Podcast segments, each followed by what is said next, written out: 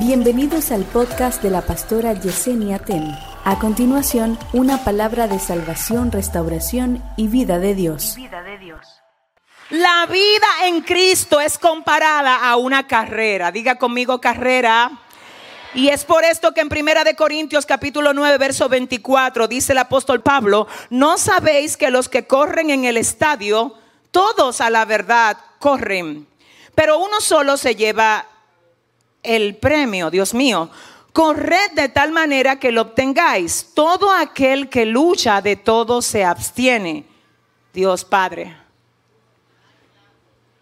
Todo aquel que lucha de todo se abstiene. Ellos a la verdad para recibir una corona corruptible pero nosotros una incorruptible. Así que yo de esta manera corro, no como a la aventura, de esta manera peleo, no como quien golpea el aire, sino que golpeo mi cuerpo y lo pongo en servidumbre. No sea que habiendo sido heraldo para otros, yo mismo venga a ser eliminado.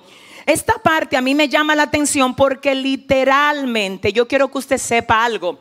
La carrera de la que Pablo está hablando no es la carrera que yo corro para ganarme la salvación. Señores, yo no tengo que correr carrera para ganarme la salvación. Ya Cristo la pagó y la saldó. Yo no soy salva por algo que yo pueda hacer por mí. Yo soy salva por medio de la fe en Cristo. La Biblia dice, oiga esto, que justificados pues por la fe, tenemos paz para con Dios por medio de Jesucristo. Pero ¿qué pasa con esto? En una ocasión yo les decía que los corredores o los atletas de los que Pablo habla aquí eran todos ciudadanos romanos. Mi alma adora a Dios. O sea que ellos no estaban tratando de ganarse una ciudadanía. Estaban corriendo porque eran ciudadanos. Así que ellos no estaban corriendo por ciudadanía. Como tampoco nosotros estamos tratando de correr para ganarnos algo que ya el Señor nos dio. Aquí lo que se habla es, escúchame, de dos tipos de corredores. Porque Pablo dice, todos a la verdad corren. Dios mío, siento la gloria. ¿Tú sabes a qué me trajo Dios a mí aquí? A que tú entiendas que no es nada más correr, no es nada más vivir, no es nada más levantarte de la cama para ir a trabajar. No, no, no. Pablo dice, todos a la verdad corren. Todos a la verdad viven. Todos son ciudadanos romanos. Todos son cristianos. Todos son evangélicos. Ahí están los evangélicos, los que corren, corriendo. Son ciudadanos. Por eso corren. Ahora él dice, ¿no sabéis que los que corren en el, estadio, todos a la verdad corren, pero uno solo se lleva el premio, siento la gloria. Él dice, corran ustedes de tal forma que ustedes sean los que se lleven el premio.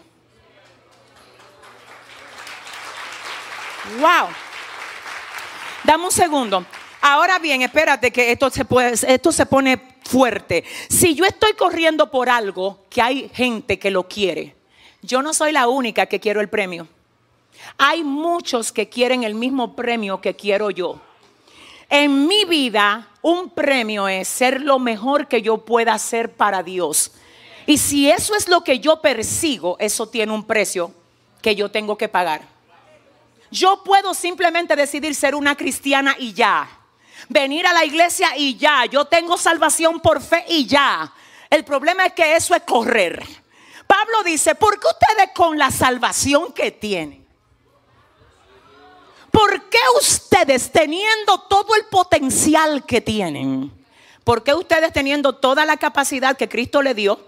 ¿Y por qué teniendo todo lo que Dios depositó en ustedes no se atreven a correr, no solamente para correr, sino para ganar? Yo quiero hacer una pregunta. ¿Habrá alguien hoy aquí que diga, yo quiero correr y ganar? Oiga lo que pasa. Entonces yo te voy a hacer la próxima pregunta. ¿Cómo se logra ganar un premio que están buscando otras 800 mil personas?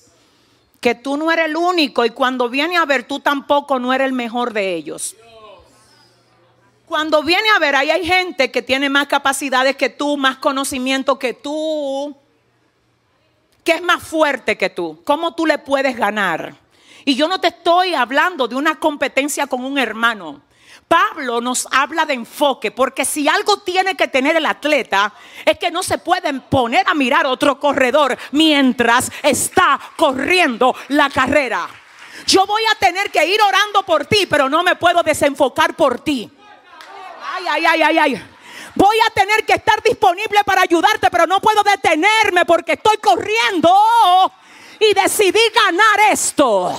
¿Alguien está aquí? Hay una cosa que te desenfoca y es mirar a donde no tienes que mirar. Ahí vamos a entrar ahora, pero mientras yo quiero que tú te digas a ti mismo, voy a correr y voy a ganar. Pero que cómo es que me voy a ganar un premio por el que están concursando tantos. ¿Cómo lo gano?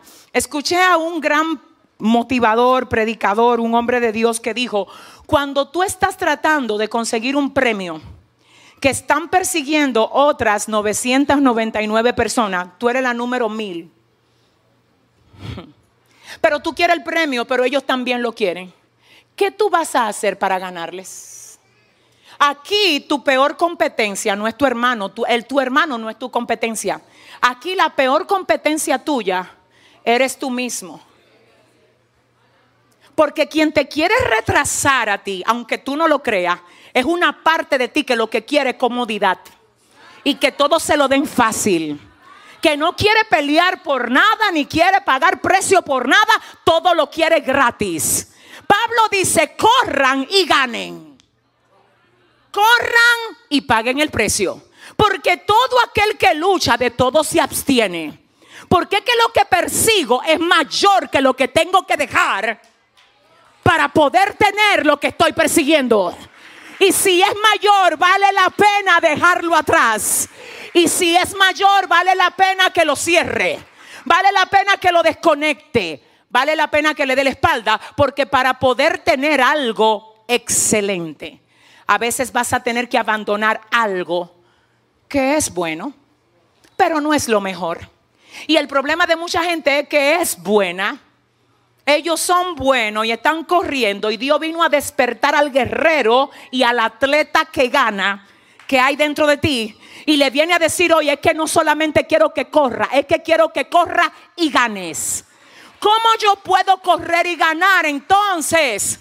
Para poder correr y ganar voy a tener que tener un deseo de ganar más fuerte que el ataque que me puedan lanzar. Jesus Christ. Hay alguien que está observando tu avance. Y no es solamente la gente que está corriendo en la pista. Hay alguien que está observando tu avance y la Biblia habla de Hebreos en el capítulo 12 y dice, así que teniendo esta gran nube de testigos, corran con paciencia la carrera que tienen por delante. Me habla de los testigos que menciona el capítulo 11. Ahí están toda esa gente que, como dicen los jóvenes, rompieron, e, ellos rompieron la liga, ellos rompieron todo. Ahí está Abraham, Sara, Sansón, Abel, y dice, teniéndolo a ellos todos como testigos. Y los comentaristas dicen que no solo ellos, sino también a los mártires que dieron su vida por Cristo.